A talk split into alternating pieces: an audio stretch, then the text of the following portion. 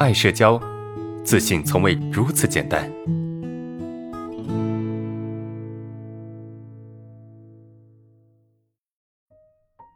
OK，我们来看一下啊，最后一个问题啊，我们看最后一个问题。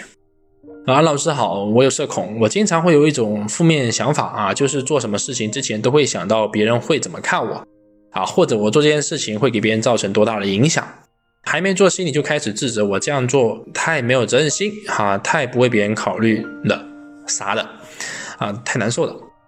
尤其是跟我关系好的，比如买了一份考研资料哈，没有分享给我关系好的同学，就开始自责啊，不想分享又很自责，我该怎么放下这些日常自责啊？呃，首先啊，首先这样的问题很多同学有哈，就是日常自责，日常自责。我有的一份资料或者有一些好东西，如果不分享，我感觉我是一个坏人，对吧？但是我分享，我又不乐意，我又不乐意去分享，为什么呢？因为这是我花钱买的，我为凭什么不分享？你为什么不自己花钱去买？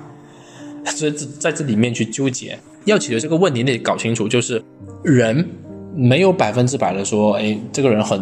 善良或者是很无私，你懂吗？就你得把握一个尺度，你得学会去原谅自己的自私。人其实是有很多的很多的一些小想法的。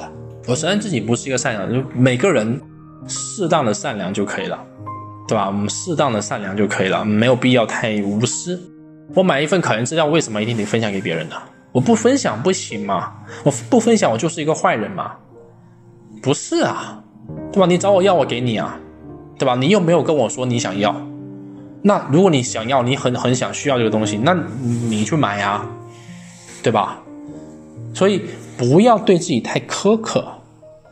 如果你要往这个方向去走的话，你没完没了的，你是没完没了的，因为你做任何的事情，你总会去纠结，你总会去担心自己做的是不是到位，有没有考虑到他人的感受，会不会伤害到别人。活在这个世界上，不可避免的会伤害到别人，对吧？每个人活在这个世界上，不可避免的会伤害到别人，这个很正常。但是这个伤害吧，其实不是很大，对吧？活在这个世上，要学会自私。如果你你要当一个绝对无私的人，那么你会活得很累。而你要知道，你之所以想当这样的一个人，本质上不是因为你是一个好人。而是因为你希望别人对你态度好一些，这是一种讨好，你知道吗？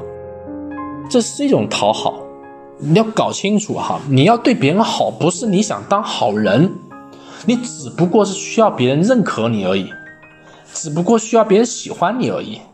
那如果你这样为出发点的话，那我觉得大可不必，不需要讨好任何人。